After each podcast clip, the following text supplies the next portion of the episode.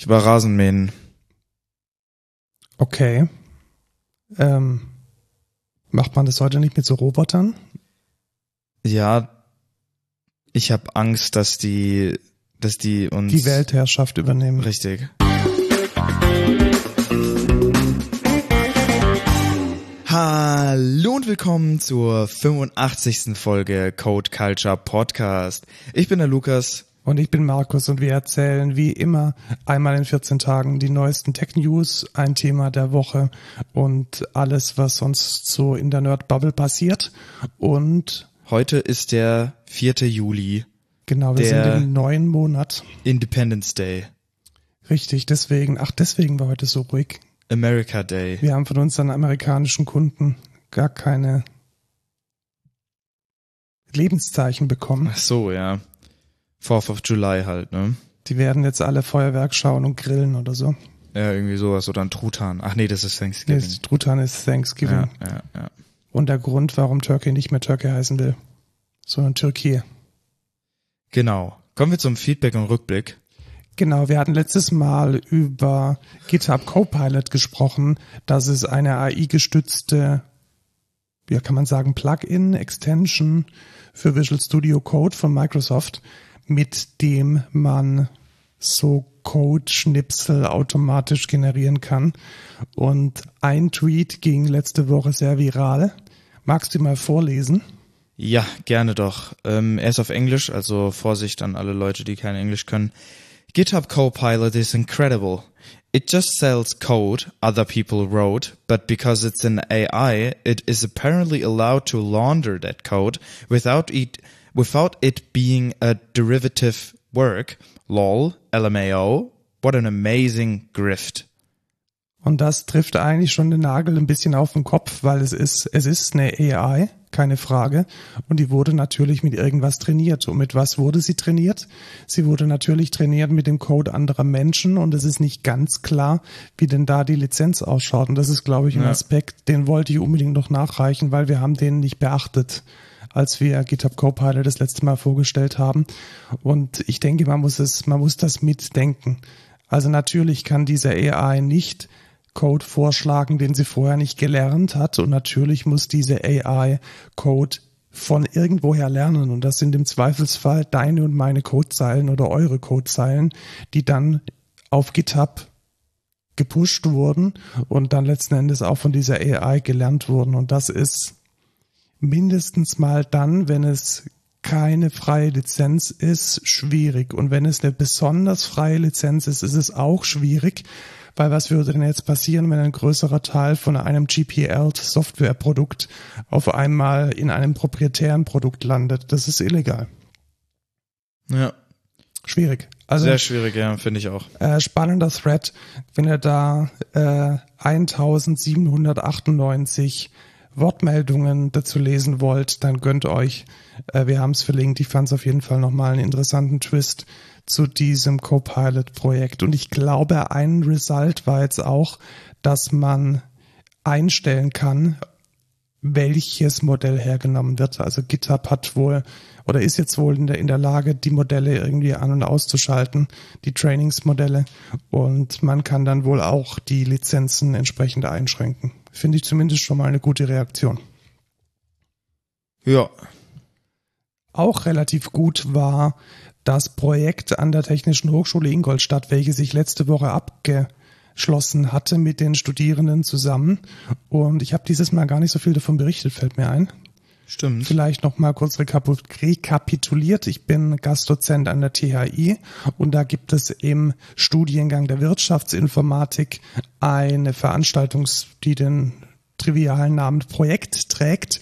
Und ja, ich denke, früher bei mir an der Uni hätte sowas Praktikum gehießen oder akademisches Praktikum.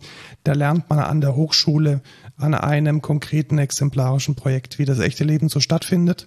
Und wir haben prozessgesteuerte Software für Surfworld geschrieben. Surfworld ist der größte Surfpark der Welt, also ein Outdoor-Surfpark, der in Deutschland in der Nähe von Dortmund entstehen soll. Und ich bin echt begeistert, muss ich sagen. Also wir haben wunderschöne Prozesse entwickelt mit äh, Flowable in BPMN, haben Microservices dazu geschrieben, orchestriert, deployed, geschnitten, Datenbankmodelle entwickelt und auch eine sehr schöne UI geschrieben.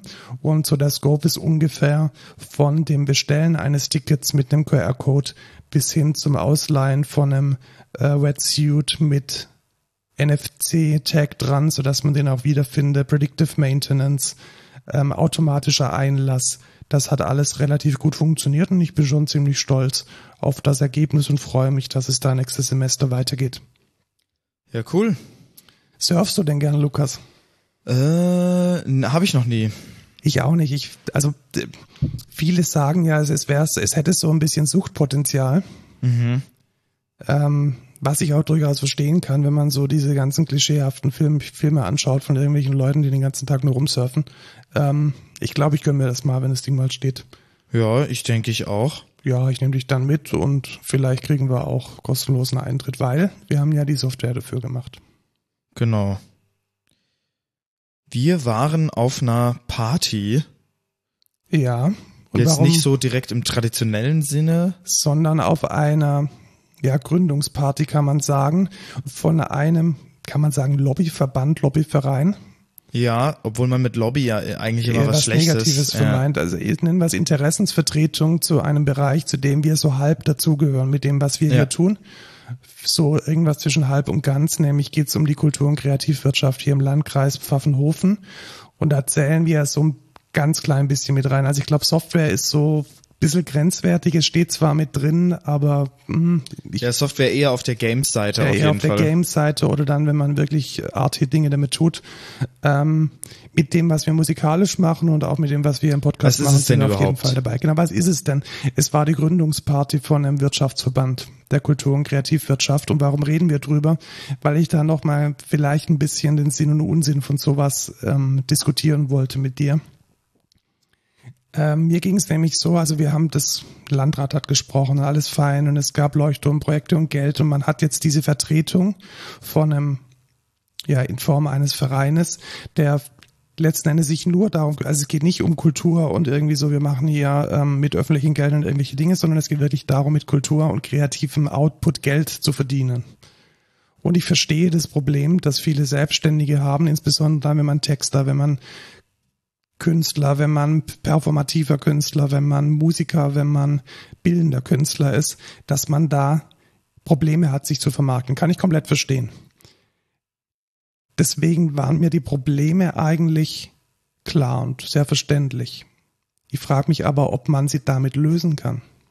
Das ist eine gute Frage, ja. Also kann man jetzt nur, weil man so einen Verein gründet, die Probleme lösen, kann man jetzt eine Verwertungskette aufbauen vom Bild zum Käufer. Ich glaube, das ist ein ganz langer Weg. Und sowas in einem, also wir sind hier im Speckgürtel von München und das als, als Landkreis, als, als eher ländlicher Landkreis im Umfeld von einer Großstadt komplett auf eigene Beine zu stellen. Also so eine Verwertungskette vom, also bleiben wir bei der bildende Kunst. Das heißt, der Künstler braucht einen Agenten und oder eine Galerie, dann braucht man ähm, denjenigen, der dann die Kunst vermarktet. Man braucht vielleicht sogar einen Verlag, wenn es in den Druck geht.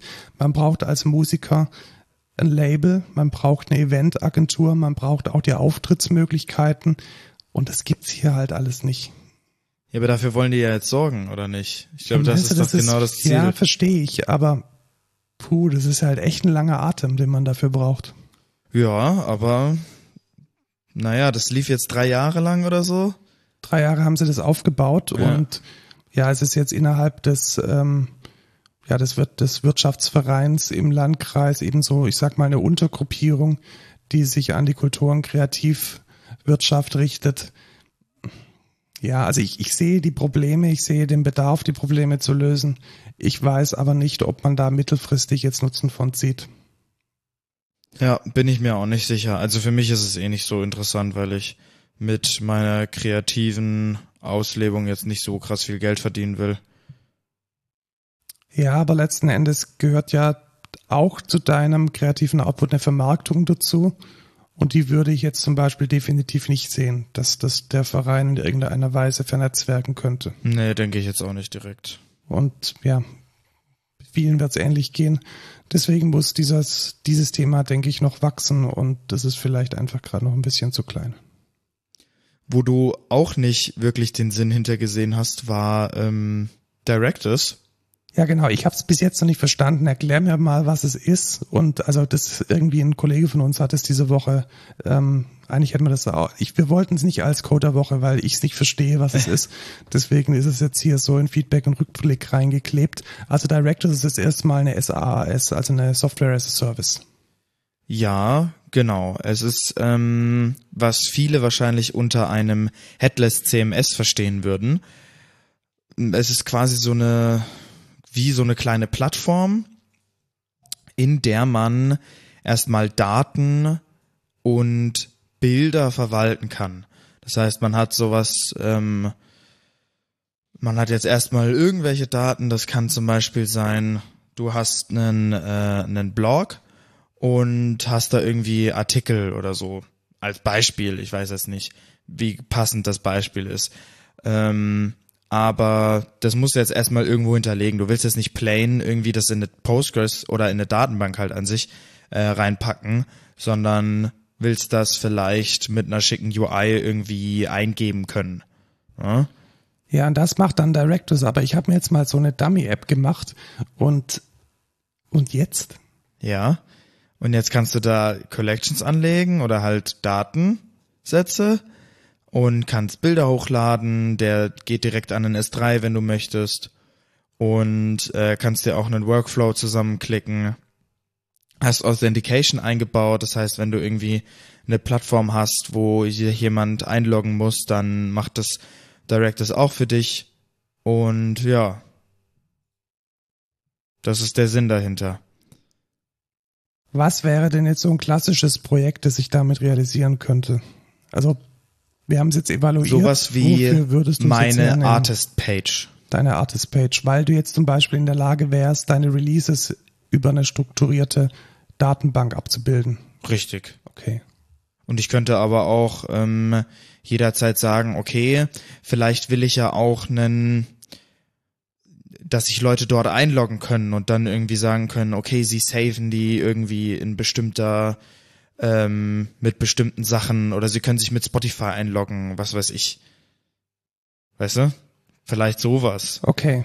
Und wo würde jetzt das Aussehen von dieser Seite managen? Das mache Das ich. machst du gar nicht. Deswegen ich ist gar es ein Headless Das ist eine reine, CMS. das ist genau. eine reine API. Genau. Das ist eine reine API-Schnittstelle. Das heißt, Directus würde mir ein Datenmodell anbieten für meine Releases oder für meine Live-Auftritte. Genau, was du, was du möchtest. Das ähm, ist quasi der Gedanke dahinter. Du kannst jetzt aber auch sagen, okay, ähm, ich schreibe mir einen Service in Quarkus zusammen, mach mir da irgendwie die Pojos hier und da, mach's dann irgendwie die Endpunkte mit den CRUD-Operationen. Ja. Oder du machst halt einfach das mit Directus. Aber wo ich, wo ich natürlich auf jeden Fall das große Problem sehe, ist einfach, okay, ich möchte jetzt irgendeine Logik haben, irgendeine Business-Logik.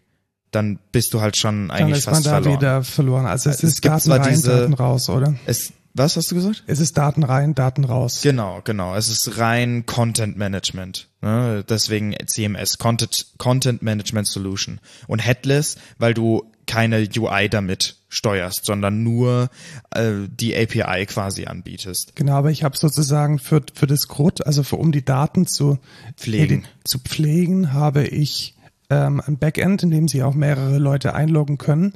Da, wo die Daten aber abgerufen werden, da ist dann Ende Gelände.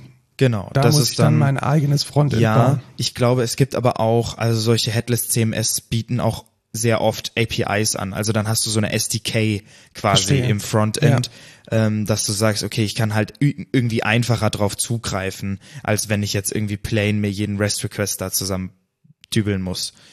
Verstehe. Kann ich Directus selbst hosten oder ist es immer Ja, eine SaaS? Das ist, äh, das ist, das kannst du selbst hosten. Und das finde ich tatsächlich ziemlich geil. Das ist ein, das ist nur ein Docker-Container, der 400 Megabyte groß ist oder so. Ah, okay, das ist, das ist schon. Und das, ist schon, das ist schon fein. sehr nice, äh, muss ich sagen. Ich find's aber halt, ja, wie gesagt, sobald du halt ein bisschen Businesslogik da reinmachen musst, dann wird's halt schon schwierig. Die haben auch so ein bisschen so möchte gern BPMN, äh, irgendwie mit Workflows, wo man dann irgendwie auf bestimmte Updates hören kann und dann irgendwas anderes triggern, aber das geht, glaube ich, nicht ganz so tief.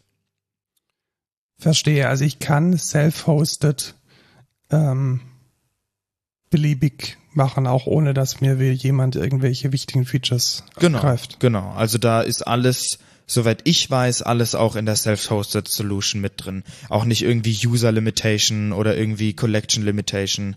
Das ist dann alles auch im Open Source Tier mit, äh, mit drin. Okay, das klingt spannend, weil ich habe jetzt nämlich tatsächlich genau das Problem, das ich gerade angesprochen habe. Und das ist die perfekte Überleitung zum nächsten Punkt. Denn ähm, ich habe, habe ich schon von VRS in SMV erzählt hier? Das weiß ich gar nicht. Ich glaube schon. Ich glaube, du hast schon mal erwähnt, dass du ein Solo-Projekt hast. Ähm, ich glaube, du hast auch einmal dein Release verlinkt. Ja, stimmt. Also äh, Aber Stammhörer wissen, dass ich in einer Band spiele, die ähm, ab und zu mal auftritt. Und ich habe in der Corona-Zeit ein Soloprojekt gestartet mit neoklassischer Pianomusik, durchaus auch verwurzelt in dem Black Metal, den ich sonst so mache. Ich hätte jetzt Ambient ja, oder das nicht? ist Ambient, also Ja. Neoklassik Ambient, Dark Ambient, sowas in dieser Richtung. Und ich habe da jetzt das erste Booking tatsächlich. Das heißt, ich werde in Theatertrack vom Brainstorm Festival spielen. Das Brainstorm Festival findet im November statt in Apeldoorn in den Niederlanden im Gigant. Das ist so ein ja, Kulturzentrum, würde ich sagen. Und ähm, gemeinsam mit Bands wie Firewind, Swallow the Sun, Scar Symmetry, Sleeping Romance, äh, Witch Hazel, auch sehr spannend. Und ich bin ja einer der Acts, die dann im Theater spielen wird. Und ja, jetzt habe ich nämlich genau dieses Problem. Jetzt habe ich auf meiner Webseite natürlich mit hartem HTML mein Event reingeschrieben. Und ich habe in meiner Webseite auch mit hartem HTML meine Releases drin und es wird bald ein neues Release kommen. Und vielleicht nehme ich hier tatsächlich Directors her, um genau diese zwei Dinge, nämlich die Events und die Releases damit abzubilden und dann schön mit einem mit einem Svelte Frontend die Dinge dann schön anzuzeigen. Ja, ist die Frage, also ich will das ja eigentlich auch machen für meine Artist Page. Ich habe da ja mal NocoDB ähm, vorgestellt, weil das ja auch quasi so einen, ich will ja eigentlich kein direktes CMS, weil ich ja nichts mit Authentication mache und keine krassen Workflows, sondern einfach nur Content bereitstelle. Ähm, und da wollte ich einfach eine easy Oberfläche, um eine Datenbank quasi zu bearbeiten. Und da habe ich NocoDB gefunden, was relativ äh, straightforward ist. Aber eigentlich wollte ich das ja in Notion machen, aber die Notion API ist halt erstens voll die Rotze, weil ähm, ja, es ist langsam, also wirklich langsam. Zweitens ist die Datenstruktur die Hölle. Also ich habe noch nie so eine beschissene Datenstruktur. Ich, ich sehe natürlich die Generität da drin. Ja, und man muss einen Proxy-Service dazwischen schalten. Das ist letzten Endes die harte Wahrheit. Ja, und da hat nämlich der Kollege, der uns auch äh, Directus ähm, vorgestellt hat, ähm, einen Cache API Service für Notion geschrieben, den man da vielleicht sogar auch hernehmen könnte. Und zwar, was der macht, ist, der speichert sich die Ergebnisse, also der cache die in einer MongoDB und ähm, packt quasi die Datenstruktur in eine flachere Datenstruktur. Das heißt, du hast einfache Ja, verstehe. Einfachere JSONs, die nicht Genau. nested, nested, nested sind. Genau, genau. Sondern besser verarbeitbar. Ja, da, hoffe ich mir, dass Directors das ein bisschen besser macht und dass Ja, die die Daten. machen das super tatsächlich. Okay. Ist es eine GraphQL API oder eine REST API? Kann beides, soweit Beides, ich weiß. Ja, Ja, spannend. Sehr spannend. ja. Aber den Link zu dem zu dem Cache Service packen wir auch mal in die Show Notes, hätte ich gesagt. Hat Mark den Open Source? Ja, die Ah, ist Open gut. Source. Ja, dann packen wir den mit rein. Das ist wahrscheinlich irgendwie so ein kleiner Quarkus oder Node.js Service. nee, Go. In Go. Ja. Ja, auch gut. In Go ja, geschrieben. dann packen wir diesen, diesen Cache-Service damit rein, der sich dafür dann auch eignet. Grundsätzlich hoffe ich oder denke ich ein bisschen, dass Directors oder irgendwie ein anderes, ähm, eine andere API halt auch gescheite Cache-Headers irgendwie mitschickt. Ja, ja, ja. Ja, das hoff, ja, das ist immer die Hoffnung. Man, man steckt nicht drin. Ja. Das ist manchmal ist es ein bisschen schwierig, aber ja, vielleicht hat's ja geklappt. Was da aber auch cool ist, was mir gerade noch eingefallen ist, die haben auch sowas wie Image Transformation. Das heißt, die haben da ja Storage, wo du jetzt Bilder oder so reinpacken kannst und der kann direkt auch im Director sowas wie ähm, Resizen, ähm, Compressing vom Image und so. Das kann der alles schon, ist mit in dieser API mit drin. Also ziemlich cool. Ja, ich bin gespannt. Vielleicht schaue ich dann doch nochmal ein bisschen tiefer rein, halt jetzt mit diesem Fokus Ja. ähm, für meinen konkreten Anwendungsfall. Wo würde ich denn ähm, im, in der Best Practice so einen Docker-Container hosten? Hetzner VM irgendwie in Kubernetes ist wahrscheinlich nicht. Ja, das ist die Frage. Da bin ich nämlich auch immer am Rätseln. Ähm, was Hetzner ja schon bereitstellt, ist ja sogar, du kannst ja als Service oder als App dir einen Docker Container äh, Community Edition äh, VM quasi dir schießen. Und ich glaube, es ist dann auch noch mal ein bisschen billiger. Ähm, das könnte man damit machen. Aber sonst hätte ich einfach gesagt, eine, ja, eine simple VM und da Docker drauf installieren und dann go for it. Gibt es das tatsächlich? Wie heißt denn dieses, dieses Projekt? Oder Welches? Das Produkt von Hetzner? das ist einfach, wenn du dir eine Cloud VM schießt, Mhm.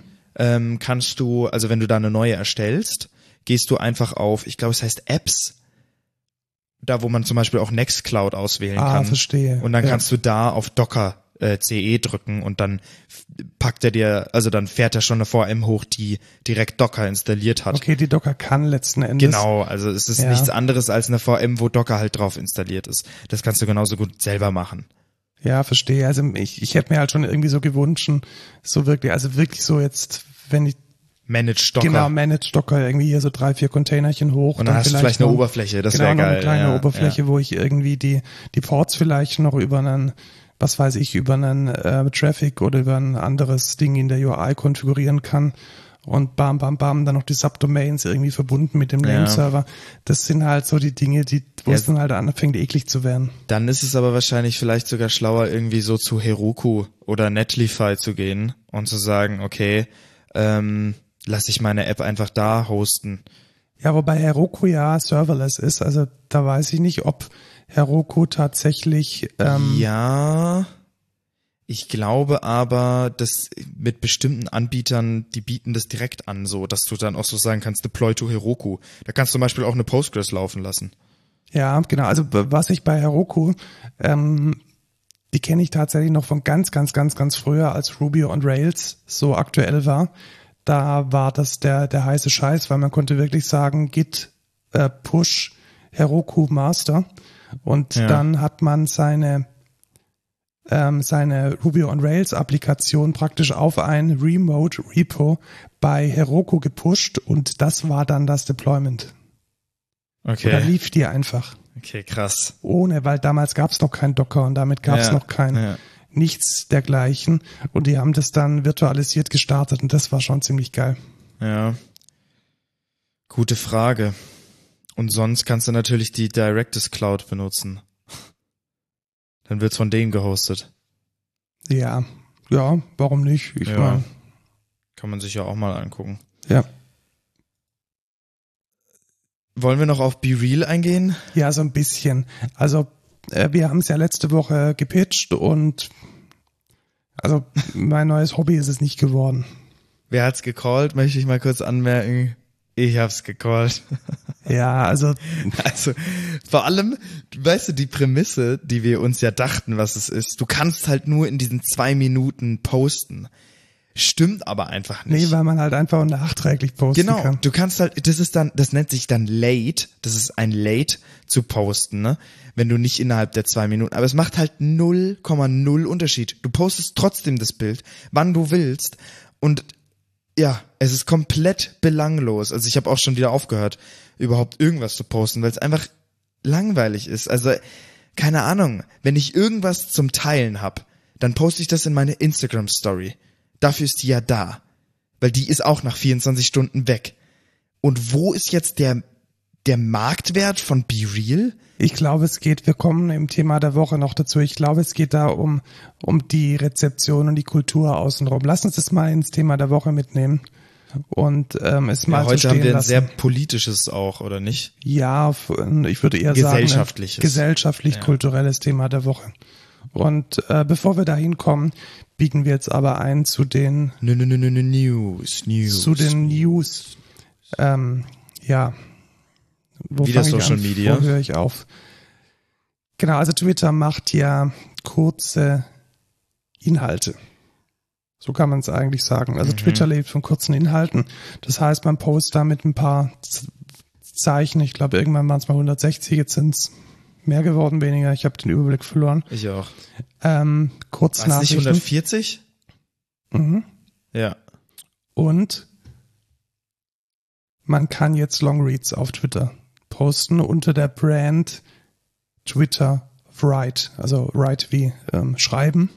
Und ist das gut? Ist das schlecht? Ich weiß es nicht. Also ich muss sagen, ähm, ich glaube, es macht keinen Unterschied. Weil was haben die Leute gemacht, wenn sie länger als diese Zeichen schreiben wollten? Entweder zum gleichen Tweet replied und, Ja, und halt ne- und dann halt irgendwie nummeriert die Tweets. Das haben, das machen auch schon Leute seit immer, weißt du? Also dieses, diese Limitierung war, finde ich, nie eine wirklich richtige Limitierung, weil du konntest es immer umgehen. Oder du postest ein Bild von deiner Notes-App, das machen auch ganz viele. Du postest dann Bilder von der Notes-App, wo dann der längere Text drinsteht. Oder es gibt extra eine App, die heißt Tweet Longer, hä?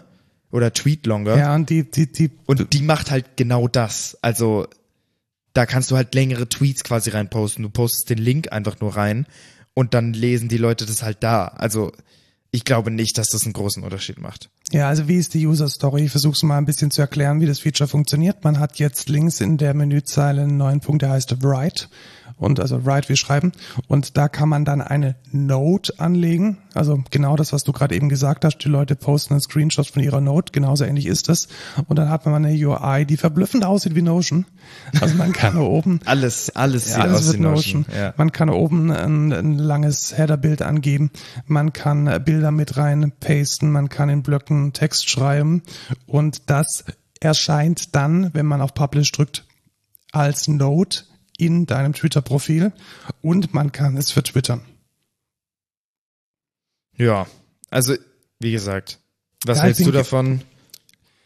Ich hoffe, dass es die User Experience für diese Long Reads verbessert. Weil, Denke ich ganz auch, ehrlich, mich, ich lese schon ab und zu mal so einen längeren Twitter-Thread und es nervt halt unglaublich. Ja, es ist halt wirklich wenn man nervig. alle paar zig Worte einen Umbruch hat oder dann aus irgendeinem komischen Screenshot das Ding zusammenfiddeln und dann muss. muss er wieder die neuen Tweets fetchen und Ja, und hier das ist- und das und ja. Und ich hoffe, dass, dass die Leute es embracen und dass es einen Mehrwert für dieses Tool bietet und dass es vielleicht auch das äh, ein bisschen ja unter die Räder gekommene Medium, also Medium als Plattform, medium.com, äh, Konkurrenz bietet.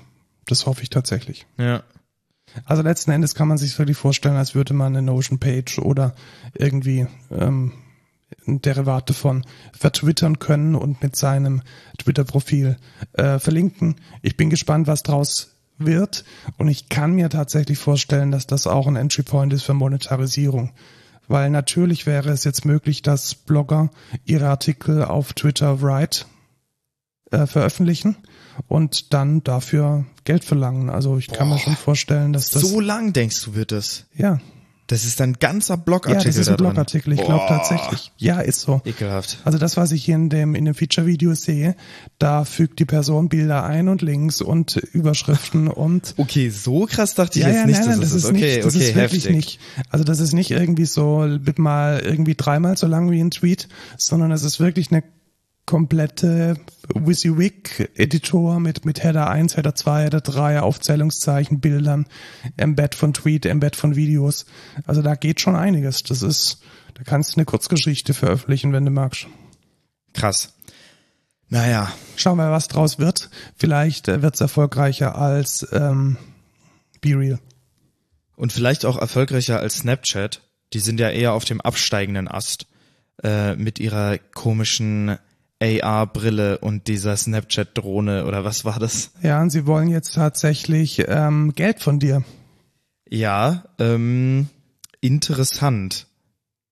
Also was äh, ist die News? Die News ist, dass Snapchat Paid Subscriptions eingeführt hat, die für besondere Freunde der Plattform neue Features bieten.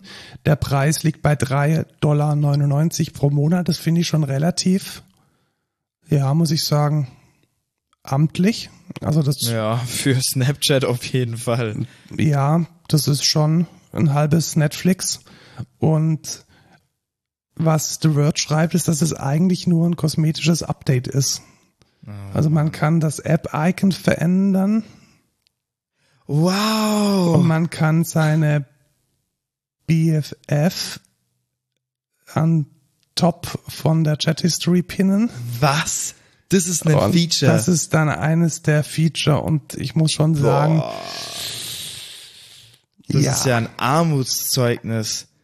Das Ja. ist ja schlimm. also vielleicht kommt, also gut, ich glaube, das wichtigste Feature ist wahrscheinlich, dass es keine, keine Ads gibt.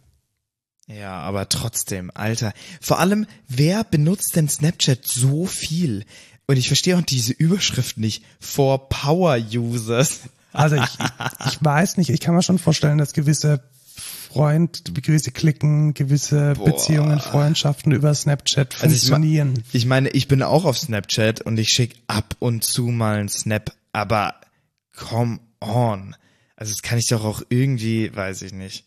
Ja, also für mich ist es nichts. Vielleicht gibt's da draußen irgendwelche Snapchat-Super-User, die mega Bock drauf haben, äh, keine Ads mehr zu sehen. Ähm, ja, passt, passt für mich nicht.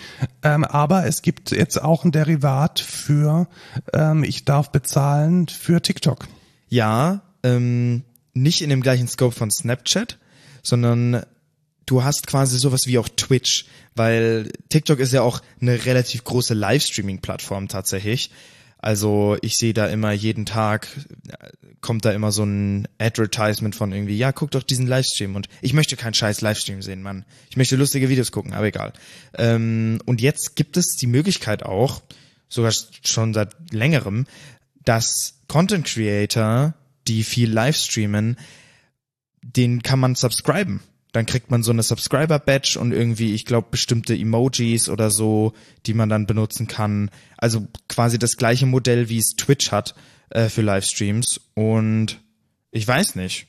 Ja, kann ich mir vorstellen, dass das funktioniert. Allerdings müssten dann halt die Streams bei, bei äh, TikTok auch eine bessere Qualität haben. Ja. Also da, also ich denke, ein ganz großer Nachteil von äh, TikTok ist, dass man die Streams nur vom Handy aus machen kann. Ja. Und damit ist sowas wie Let's Play oder Obwohl kann man, glaube ich, ich glaube, es gibt auch Möglichkeiten, wie das, wie man das über den PC auch macht, aber ganz habe ich komisch. habe ich jetzt noch nicht gesehen, dass das irgendjemand gut leveraged. Also das das sieht immer so ein bisschen crappy aus, finde ja, ich. Diese ich finde auch, es sieht, es sieht eigentlich fast immer crappy aus. Ich kenne aber tatsächlich bestimmte Content Creator, die zum Beispiel ähm, so Beat Saber Content machen. Ja, das Ähm, wäre spannend. Also sowas in der Richtung oder vielleicht tatsächlich auch mal eine Live-Session von einem Musiker, aber Ja. auch da muss man in der Lage sein, halt irgendwie einen gescheiten Audioeingang dran zu schließen. Und bisher habe ich da einfach noch nichts gesehen. Also da finde ich teilweise sogar die Streams auf Reddit deutlich hochwertiger.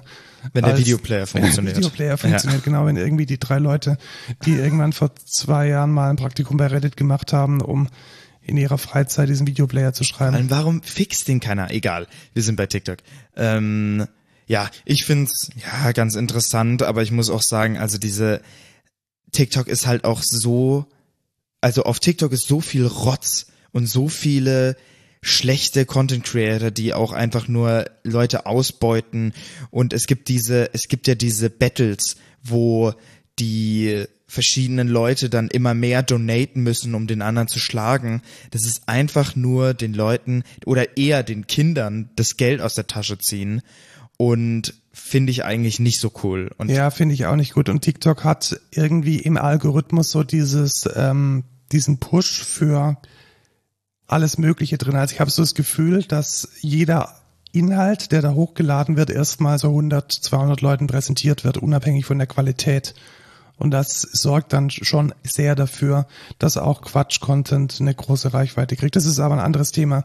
Äh, Ich bin gespannt, ob es abhebt. Ich glaube, es könnte abheben, dazu müssen aber die Streams und die Qualität der Creator müssen einfach besser werden. ja.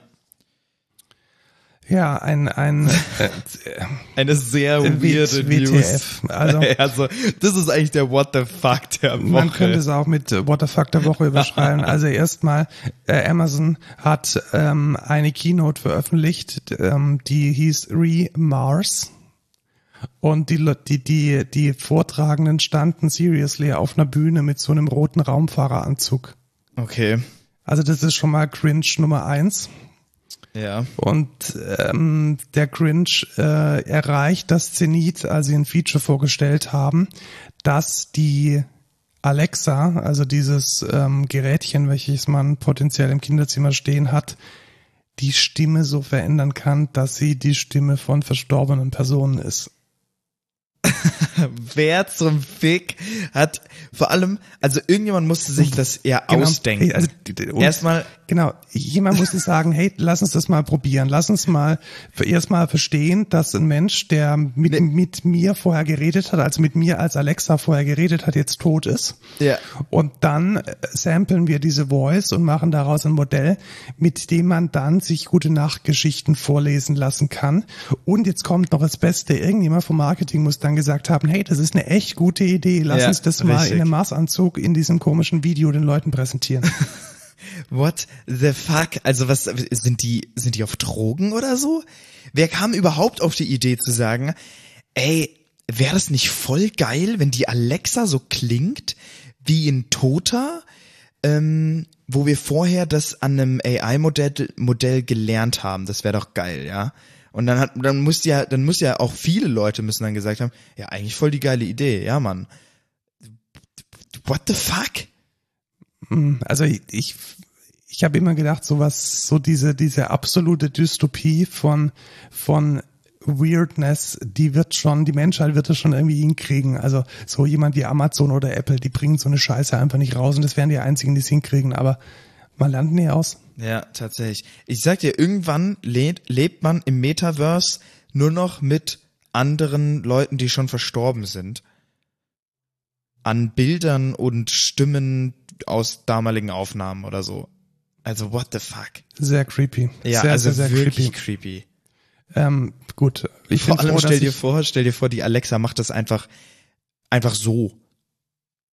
Die, die- ohne dass man die so gefragt hat. ja genau, oder so, so als kleiner Teaser. Ja, so, ja, ja. Und Hey, dann ich habe sagst du- übrigens gesehen, deine Oma ist gestorben. Ja. Äh, ich ich spiele mal kurz was ab. Ja, genau. Oder einfach nur so random, du bist irgendwie im Raum, auf einmal hörst du so die Stimme von einem, von einem Toten. Es ist Alter.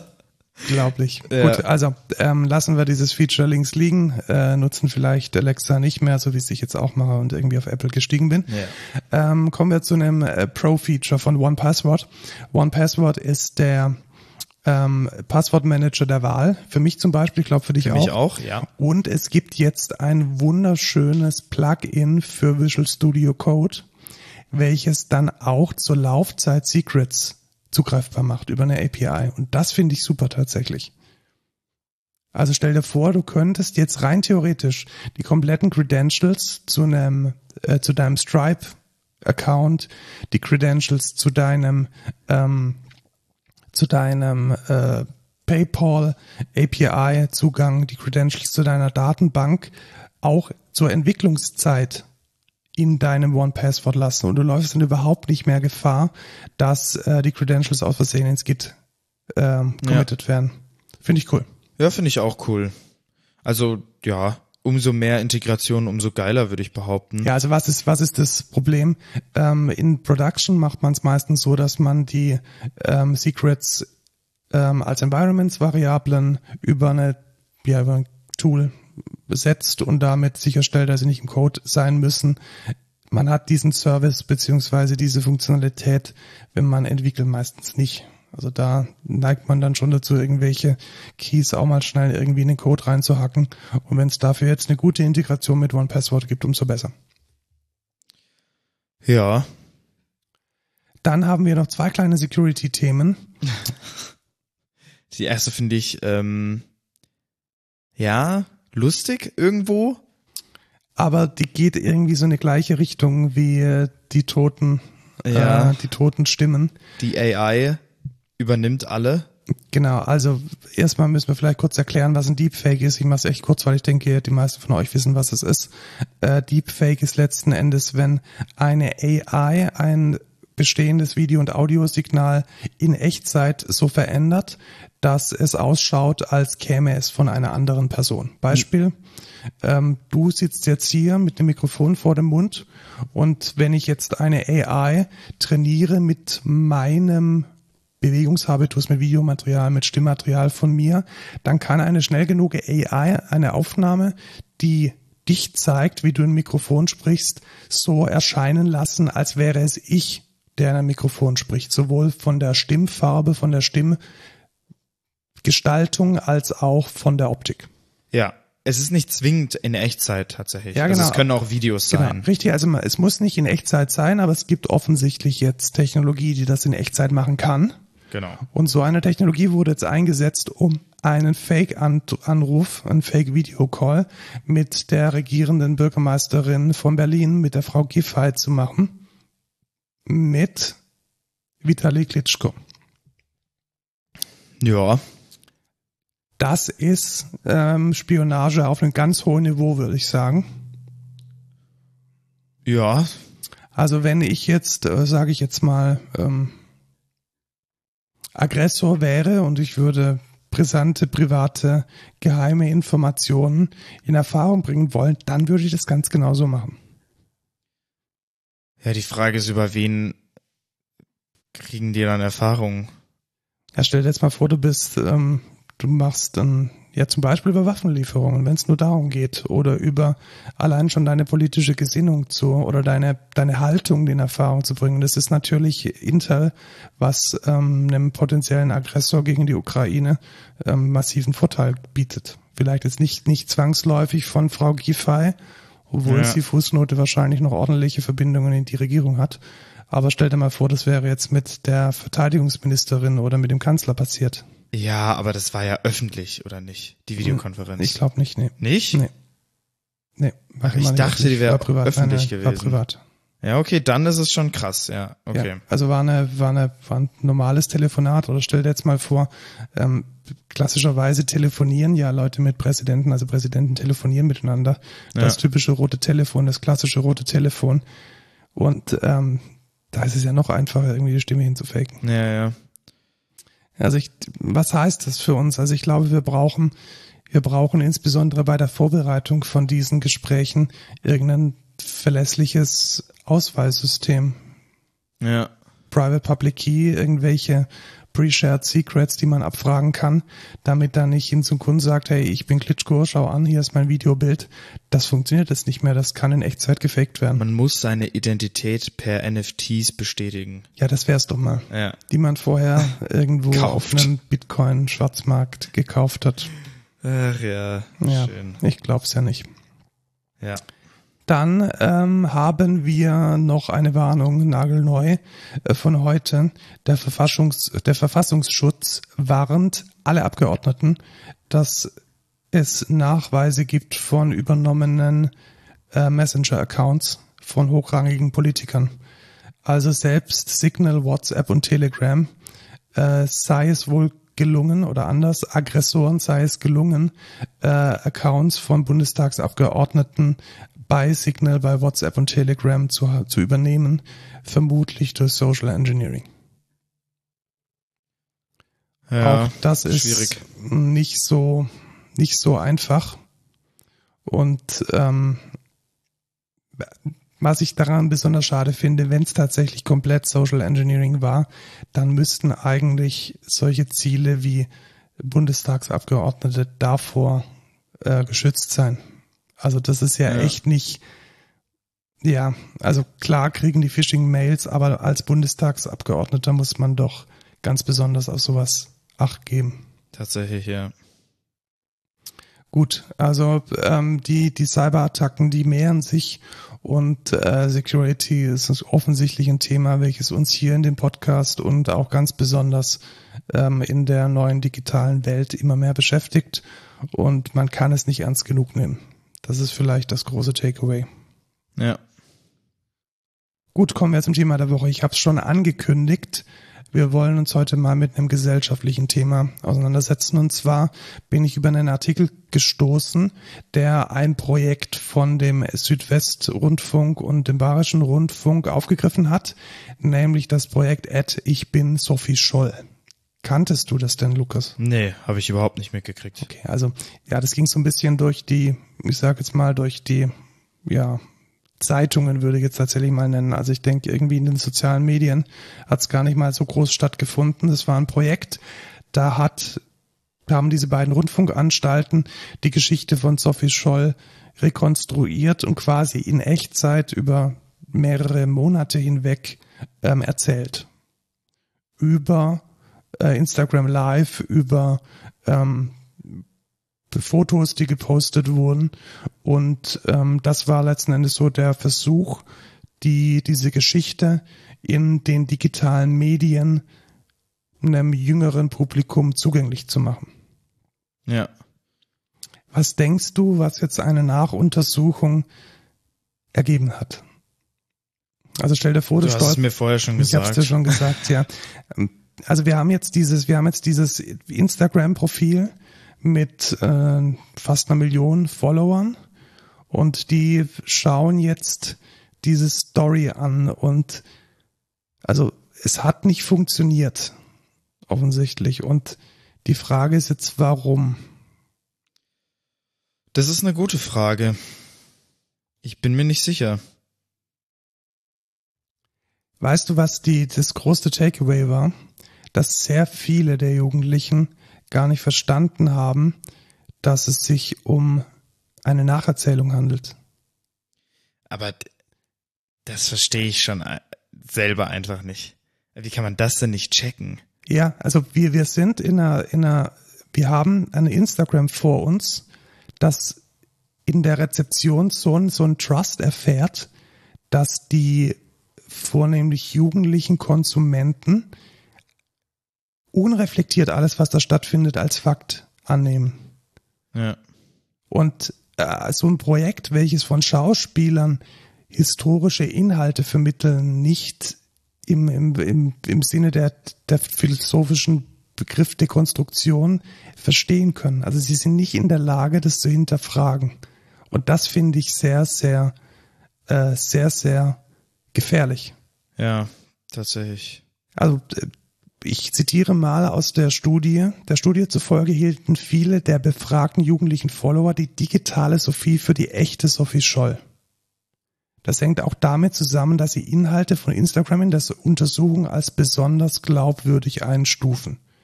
Zitat von einer Schülerin. Bei Instagram sind mehr Fakten zu finden, bei Netflix oder im Kino geht es meistens nur um die Unterhaltung. Also diese, ja, also Sorry. Ja, ich weiß, wir finden das jetzt halt, lustig. Also ich, ich finde es ich find's in der ersten nee, Ebene auch, auch lustig. Ich finde es aber auf einer zweiten Ebene unglaublich gefährlich. Also wir, wir haben jetzt in dieser, in dieser Studie nachgewiesen, dass diese, dass diese ähm, Trennung zwischen Wirklichkeit, diese Immersion, dieses Wort habe ich gesucht, dass die Immersion, die Instagram den meistens jugendlichen Konsumenten bietet, dass da keine Reflexion mehr stattfindet, ob es echt ist oder nicht. Und das ist halt echt gefährlich. Also, aber ich verstehe auch nicht. Ach man, ich weiß es nicht. Also ich denke mir jedes Mal, wenn ich so, aber das ist ja auch ganz viel so mit so Videos, wo einfach irgendwas gesagt wird, was dann als Fakt dargestellt wird, ohne Quellenangabe, ohne irgendwas. Und Tausende, Millionen von Leuten glauben das einfach, ohne das zu hinterfragen. Das ist ja nicht nur mit jetzt so, okay, ich bin eine Influencerin und ähm, ich promote einen Fake-Film von einem anderen YouTuber, ohne mich zu hinterfragen, was da überhaupt dahinter steckt, sondern das geht halt bis über zu, ich stelle da ähm, hier die Welt stirbt, weil Chemtrails in den Wolken sind und es wird halt einfach nicht hinterfragt von niemandem, weißt du? Gefühlt. Und, und ich, ich, ich glaube, das, ist auf der, das ist auf der gleichen Ebene auf jeden Fall. Ja, und jetzt kommen wir, jetzt kommen wir zu dem, zu dem, wo was ich gerade vorhin angeteasert habe. Ich finde, du hast da komplett recht. Wir hatten ja gerade vorhin nochmal versucht, dieses Be Real ein bisschen zu reflektieren und herauszufinden, was es mit uns gemacht hat, nämlich nichts, es hat uns gelangweilt. Ah, okay, ja. So, ich verstehe, worauf du hinaus willst. Und jetzt haben wir dieses Medium Instagram und ich glaube, obwohl Instagram letzten Endes nur eine Plattform ist, mit der man ähm, Inhalte teilt, die ein Video oder ein Fotoformat haben, ist Instagram eine ganz, ganz, ganz besondere Form von Wirklichkeitsverzerrung. Ja. Und was, was mir daran abartig missfällt, ist, dass diese Wirklichkeitsverzerrung Teil des Konzeptes ist und jeder sich ganz bewusst diesem selektiven Posten von Highlights auf Instagram, vielleicht sogar Fakes auf Instagram hingibt als, als Produzent von diesen Medien, aber andererseits bei dem Konsum von diesem Inhalt diese Komponente komplett missachtet. Ja. Also natürlich poste ich nur ähm, tolles Essen, das ich irgendwie im Restaurant gekauft habe, auf Instagram. Aber gleichzeitig unterstelle ich mir jetzt selbst mal, dass wenn ich das von anderen Leuten sehe, ich implizit davon ausgehe, dass sie ein unglaublich tolles Leben haben. Ja, das ist die Frage, wie, ähm, wie stelle ich das jetzt am besten dar? Wie reflektiert du an die Sache rangehst, finde ich. Also dieses, ich kann mir dann schon mein Part denken, wenn ich jetzt irgendwie dann nur das sehe, dass es natürlich auch andere Seiten ne, gibt in dem Leben. Das kann nicht einfach nur Friede, Freude, Eierkuchen sein. Weißt du, wie ich meine? Das ist natürlich nicht das, was man sieht, aber. Aber das ist das, was man wahrnimmt. Und jetzt kommt die Frage, wie geht man jetzt mit diesem Input um? Und diese Studie hat jetzt halt gezeigt, dass ein Großteil der Rezipienten von diesem Ad Ich bin Sophie Scholl, Instagram, da überhaupt nicht in der Lage waren, das in irgendeiner Weise einzuordnen. Und das, das finde ich unglaublich. Also es hat letzten Endes nur gebraucht, diese nachempfundene Echtzeit und diese Ich-Perspektive, um, um eine beliebige Fiktion so Aber unzugänglich zu machen. Da stelle ich schon in Frage, wie kann man denn nicht wissen, wer Sophie Scholl ist? Ja, da fängt schon an. Also, also das ist sorry, tatsächlich. Das ist doch, das ist doch einfach, das ist doch krank. Wie kann man das denn nicht wissen? Ja. In Deutschland. Wie kann man das nicht wissen? Gut, ich gehe mal davon aus, dass da vielleicht auch Zwölfjährige, 14-Jährige dabei waren, die jetzt vielleicht ja. das Dritte Reich noch nicht in, in dieser Tiefe ähm, in der Schule behandelt haben, die vielleicht die Weiße Rose noch nicht gehört. Das ist ja, ja kann okay. ja alles sein. Also ja, ja, es gibt ja auf Instagram auch durchaus jüngere Personen. Und das würde ich jetzt gar nicht mal so als absolute, äh, als absoluten Fail bezeichnen, dass die Leute nicht wissen, wer Sophie Scholl ist. Das kann einen gewissen, das setzt eine gewisse Reife voraus, sich damit auseinanderzusetzen. Was allerdings nicht eine Reife voraussetzen sollte, ist dieses digitale Medium Instagram mit einer gewissen Distanz und mit einer gewissen Dekonstruktionsfähigkeit zu hinterfragen. Und das findet halt überhaupt nicht statt. Und das hat mich, ich fand es am Anfang tatsächlich lustig. Ich habe mir gedacht, oh, wieder das ist total toll, diese, diese jungen Leute, die checken ja gar nichts. und wir sind Kinder. hier, genau, und wir sind hier so die Elite, weil wir haben es irgendwie so mitgekriegt, wie dieses ganze Fake, Fake Instagram sich aufgebaut hat. Aber das ist, das bleibt einem irgendwann dieses Lachen im Halse stecken, ja. weil es de facto bedeutet, dass da eine Generation hinter uns herwackelt, die völlig unreflektiert die Inhalte überhaupt nicht mehr einordnen kann. Aber warum ist das so? Ich, ich weiß es nicht. Ich frage mich. Wir stellen das, jetzt erstmal fest, es ist so. Wir stellen jetzt fest, es ist so. Und jetzt die Lösung. Und ich verstehe es nicht. Ist es Erziehung? Ist es ähm, jugendliche Dummheit? Ist es weil man zu früh mit solchen Sachen in Kontakt kommt. Ich weiß es nicht. Ich weiß auch nicht, wie man das, wie man das lösen könnte. Ja, Medienkompetenz ist es letzten Endes. Also ich denke, wir brauchen, wir brauchen eine Medienkompetenz und eine, eine Möglichkeit auch eine, also letzten Endes ist es der Kunst, was wir hier gesehen haben mit diesem Ad, ich bin Sophie Scholl, auch diese Kunst einordnen zu können und die Künstlichkeit dieser Kunst identifizieren zu können. Und überhaupt mal das, das Konzept von, von, einer, von einer Kunstfigur oder von, von dem, wie wir es gerade eben gesehen haben, in dem Zitat Netflix und Kino geht es meistens nur um Unterhaltung, dass man in der Lage ist, diese Art der Wahrnehmung von Inhalten. Also du kommst jetzt auch nicht auf die Idee, dass du jetzt in die Avengers gehst im Kino und das als Fakten hinnimmst. Wie?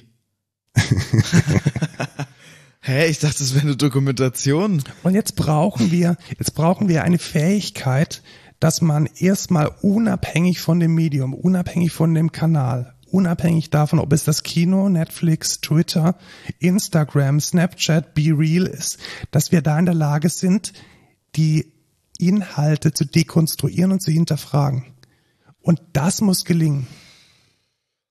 Es muss irgendwann ein Zeitpunkt kommen, in dem ein Jugendlicher, ein Heranwachsender, eine Heranwachsende in der Lage ist, die Inhalte auf Instagram genauso bewerten und einordnen zu können wie eine Dokumentation auf Netflix oder wie ein Film auf YouTube. Es muss unabhängig vom Medium erfolgen. Man darf nicht a priori davon ausgehen, dass Inhalte auf einem sozialen Medium, ich klammer jetzt mal die journalistischen Angebote aus, dass Inhalte auf einem sozialen Medium mehr glaubwürdig sind als die anderen, nur weil ich vorher irgendwie fünf mega reale Influencer gesehen habe, die mir irgendwas vorgaukeln, dass sie jetzt zu DM gehen und es total toll finden.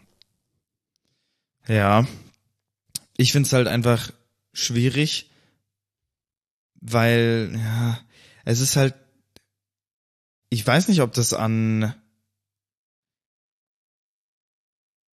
Es liegt an Instagram. Ich glaube wirklich, dass es an der Art und Weise liegt, wie sich Instagram als Medium in unser Leben geschlichen hat. Ich glaube wirklich, dass es allein an dieser Plattform liegt. Ich glaube. Denkst du wirklich? Ja, ich glaube, wenn das auf Twitter stattgefunden hätte, hätte ich bin Sophie Scholl ganz anders.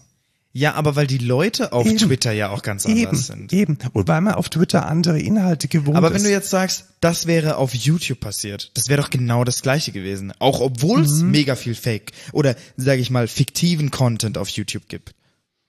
Ich weiß nicht, ich glaube, es wäre auch passiert, da gebe ich dir recht, aber ich glaube, es wäre nicht so stark passiert. Ja. Ich glaube, es wäre, es wäre eher, ich glaube, es wäre eher als einen künstlerischen Beitrag wahrgenommen worden. Oder als ein, ein, ein, ein, ein Vorlesen, ein Vorspielen, als ein Reenactment. Ja, aber wenn die das jetzt so vermarktet hätten wie eine Influencerin in den Videos. Ich meine, mhm, ja, okay. auf Instagram, auf Instagram hast du Bilder, das ist ja mega easy. Da machst du einen Snapshot und der kann aussehen wie sonst was und das ist schon real.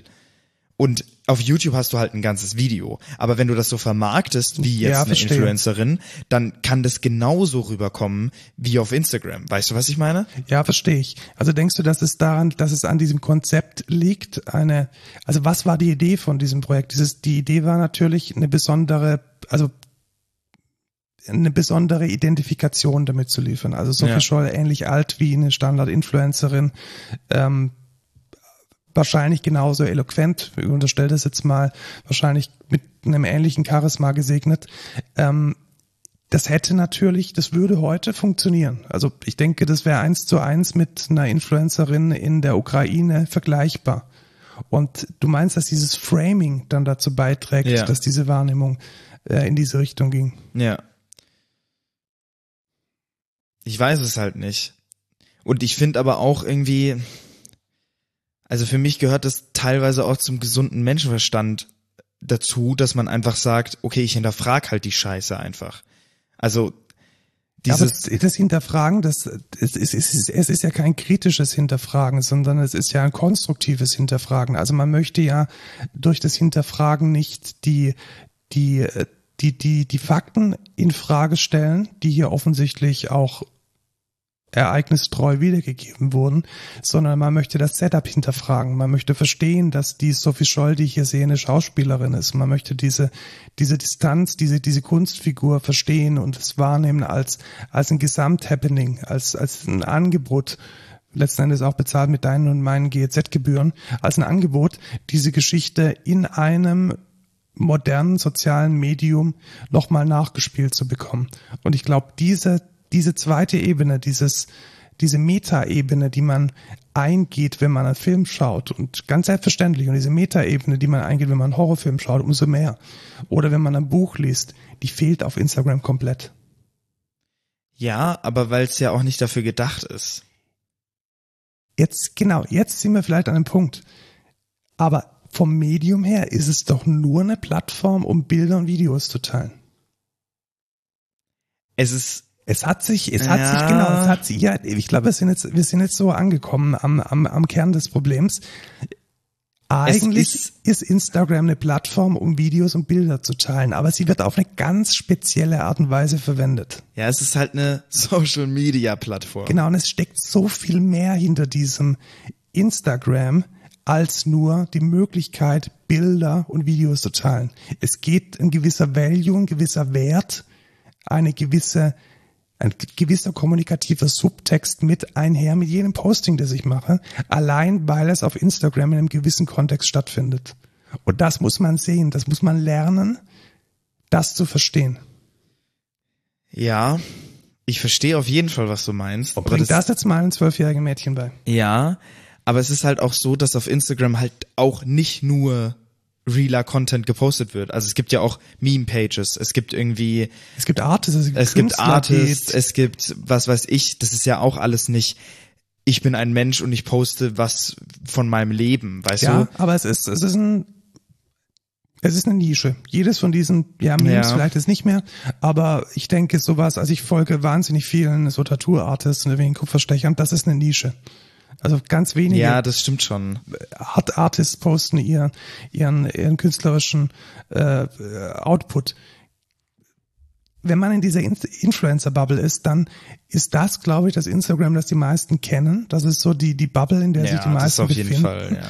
Und da findet kein Hinterfragen statt. Und vielleicht so als, als letzter kritischer Anmerkung zu diesem Thema, wenn dann diese selbe Nichtreflexion gegenüber bezahlten Influencern stattfindet, dann ist das ein unglaublich mächtiges Medium. Ist es auch, ist es auch. Das ist das, also das also das streitet, glaube ich, keiner an. Also die, die, die Macht, die so ein Instagram hat und vor allem auch diese, ja, schon diese Realness, die, die, die es einfach mitliefert, ist halt, ähm, ja, verdammt gefährlich und verdammt stark. Ich meine, hast du das mitgekriegt mit dieser Mariposa äh, und dem Marvin und diesem Fake-Film?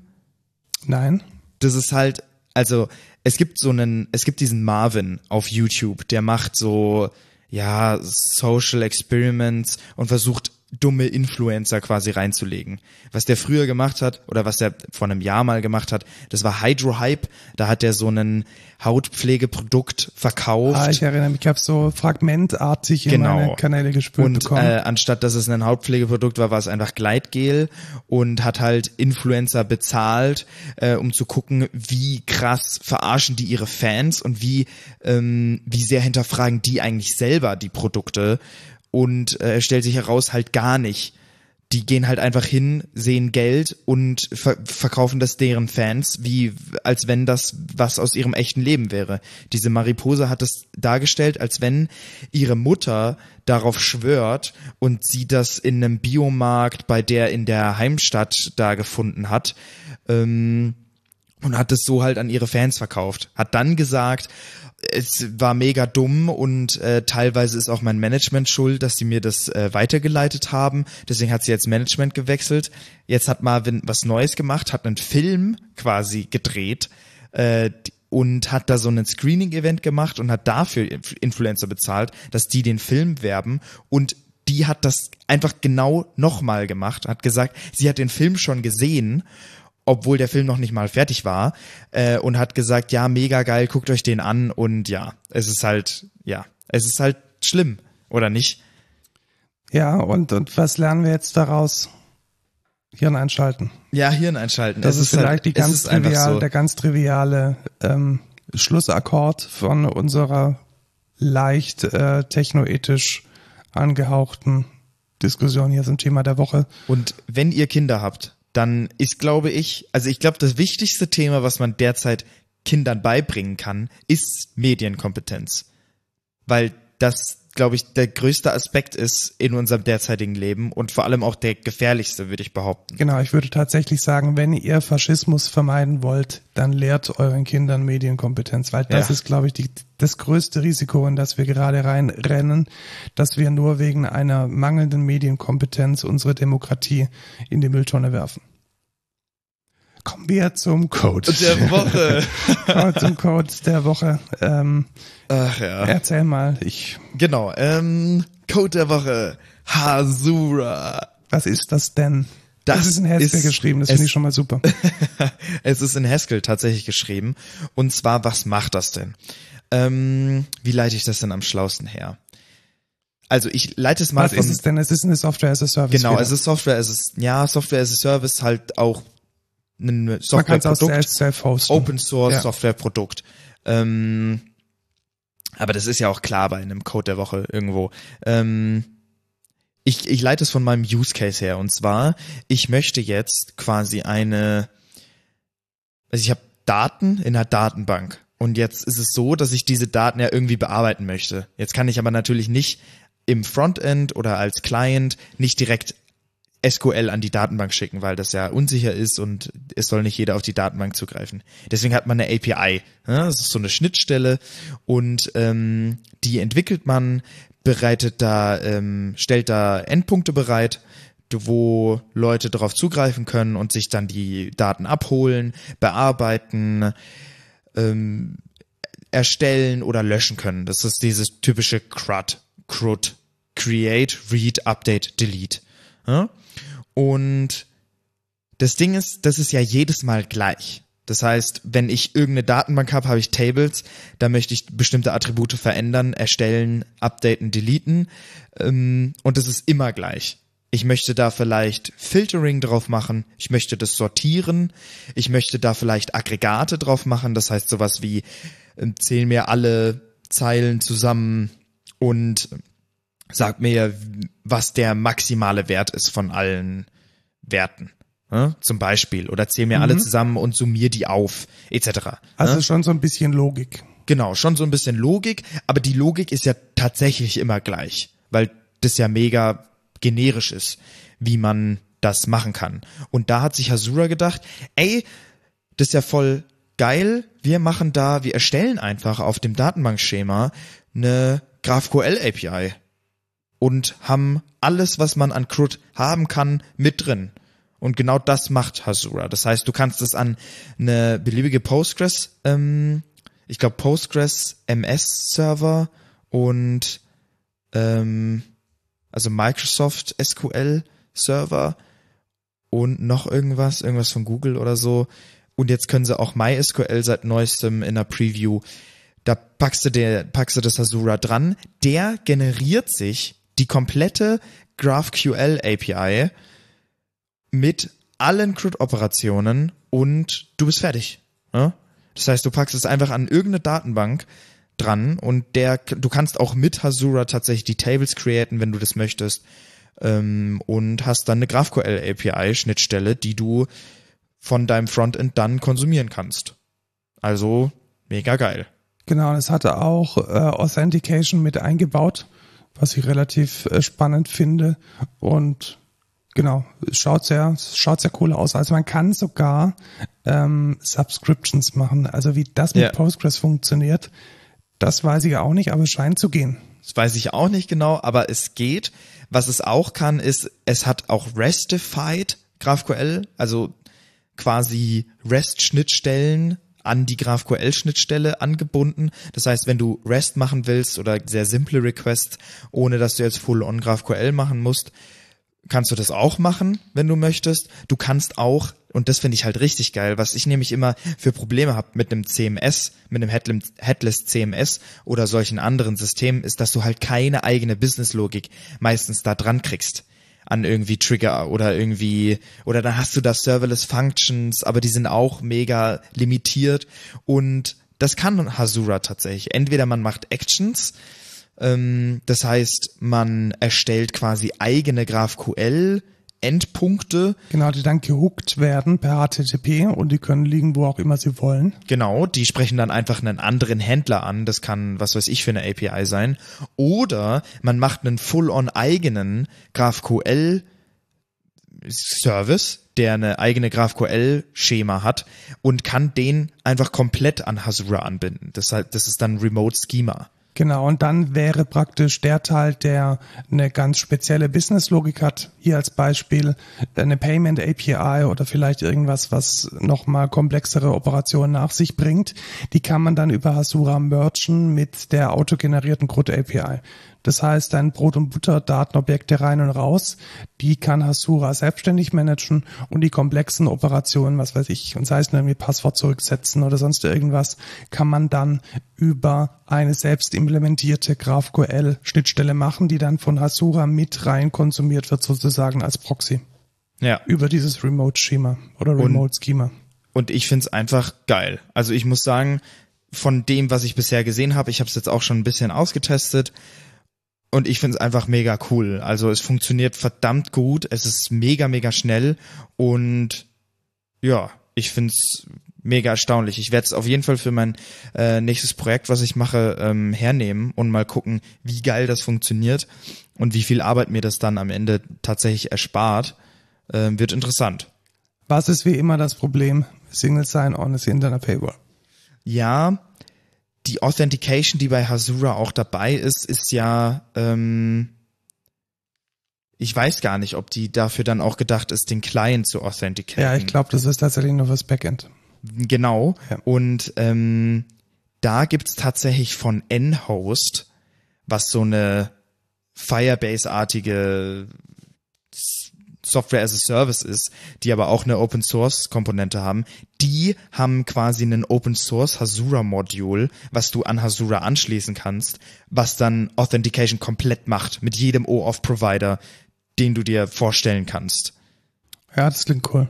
Ähm, und die haben auch noch ein Storage-Modul, das heißt, wenn du irgendwie Bilder brauchst, mit Transformation und so äh, in einem S3 hinterlegt und mit Hasura äh, haben die auch quasi als Open Source Komponente. Ich muss noch ausprobieren, wie gut das funktioniert, aber bisher sieht das ziemlich cool aus. Und diesen ganzen Stack auf Hasura zu basieren, finde ich eigentlich ganz geil. Also ja, ich werde es auf jeden Fall mal austesten und dann einen Erfahrungsbericht geben. Ja, ich bin gespannt. Das schaut echt ganz gut aus, auch ganz gut durchdacht, so den Fokus auf die richtigen Features gelegt.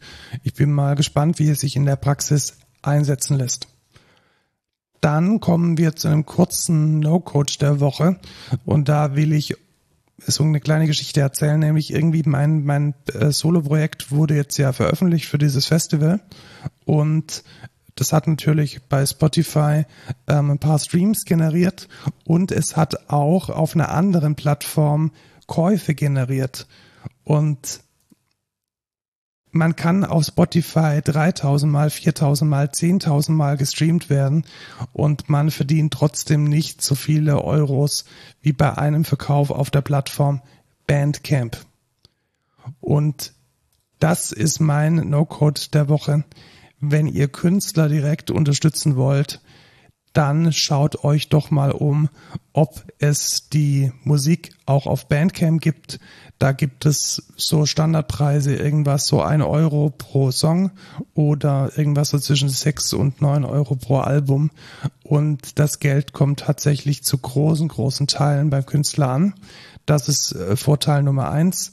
Vorteil Nummer zwei, ihr könnt die Musik in allen möglichen Formaten auch unkomprimiert runterladen. Und Vorteil Nummer drei, viele, viele Künstler packen auf Bandcamp nicht nur den Streaming Master, sondern auch den CD Master. Das heißt, wenn ihr nicht irgendwie totkomprimierten Quatsch hören wollt, der für ein Handy Lautsprecher optimiert ist, sondern vielleicht eine bessere Anlage zu Hause stehen habt, dann bekommt ihr dort auf jeden Fall auch die bessere Musik. Und äh, Lukas, wir haben es mal ausprobiert mit einem Song von Breakens. Das war, glaube ich, das größte Aha-Erlebnis, das du akustisch jemals hattest. Tatsächlich, ja. Also der Master klingt komplett anders auf Bandcamp als in Spotify. Komplett todeskomprimiert bis zum Anschlag. Also ja. auf Spotify und es ist halt eine unglaubliche Wucht, wenn man den CD-Master anhört. Ja. Also wenn ihr, also ich glaube tatsächlich, wenn es ein, ein guter Master ist, da muss man überhaupt nicht ähm, musikalisch geschult sein und überhaupt jetzt kein Connoisseur von HiFi-Audio sein, um das wertschätzen zu können. Also wenn ihr eure Labels, eure Künstler unterstützen wollt, dann ist Bandcamp selektiv sicherlich die bessere Wahl als Spotify. Ich halte es so, wenn mir was besonders gut gefällt und wenn ich vielleicht nochmal eine, irgendwie eine bessere Qualität davon hören möchte, dann shoppe ich mir einfach zusätzlich zu dem, dass ich auf Spotify streame, das Album nochmal auf Bandcamp und schaut doch mal rein, vielleicht gibt's da was, was euch gefällt. Genau, wir hoffen, der Podcast hat euch gefallen. Empfehlt uns weiter, das ist tatsächlich äh, das Beste, was ihr für uns tun könnt. Wir sehen, dass die Zuschauerzahlen von Mal zu Mal besser werden. Das freut uns. Oder Zuhörer eher. Ja, genau, Hörer ähm, besser werden, immer mehr. Äh, das auch dank euch fürs Weiterempfehlen. Bleibt uns gewogen, ähm, folgt uns auf Twitter, auf ähm, wo sind wir denn noch? Facebook, Instagram, was weiß ich. Ähm, Oh, Instagram. Instagram, ganz Ja, gefährlich, ja, ja. Ganz gefährlich. Snapchat sind wir nicht. Nee, Äh, ähm, TikTok, auch, nicht. Wir sollten mal TikTok machen. Also ich, ganz viele Podcasts sind tatsächlich so auf TikTok. Ja, das sehe ich auch Hazel oft. Brugger mit und, und auch Sascha Lovo und so. Ja, ja. Also ähm, das funktioniert Aber wir haben halt schon. kein geiles äh, Setup fürs Filmen. ja, tatsächlich. Also man müsste die ganze Zeit mitfilmen und dann müssten wir uns auch vorher irgendwie hübsch Wir müssten machen. uns irgendwie auf eine Couch setzen oder so. Das wäre viel Voll geiler. Scheiße, ja. Ich kaufe mir noch keine Couch. Kauf dir eine Couch. Oder wir nehmen es in der Firma auf und dann holen wir uns da eine Couch. Das wäre eine Idee. Das wäre echt, ich finde das echt cool und dann können wir Ja, das echt aufnehmen. Vielleicht, wenn, wenn wir mal mehr Räume haben, könnte man tatsächlich ein Studio einrichten dort, Ja, glaube ich. und dann können wir das auch auf YouTube stellen oder so. Also ich finde das jetzt auch nicht so doof. Ja, Auf jeden Fall, ähm, gebt uns Geld, wenn ihr Bock habt, bei mir coffee.com slash codeculture. Und sonst würde ich sagen, das war's. Ciao, Markus. tschüss, Lukas.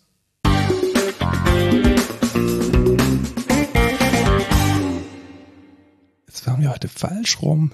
Normalerweise musste ich immer sagen, tschüss Lukas und du dann ciao Markus. Oh, ja. Das ist dann so, in, in 100 Folgen können wir dann so sagen, in welcher Folge hat Lukas zuerst Ciao gesagt? Das wird bei der hundertsten Folge die letzte Frage im Kahoot. Genau. Und was kann man gewinnen? Eine Snapchat-Subscription. Ein Monat. Ja. Vier Dollar. Nein, 3,99. Ja, okay.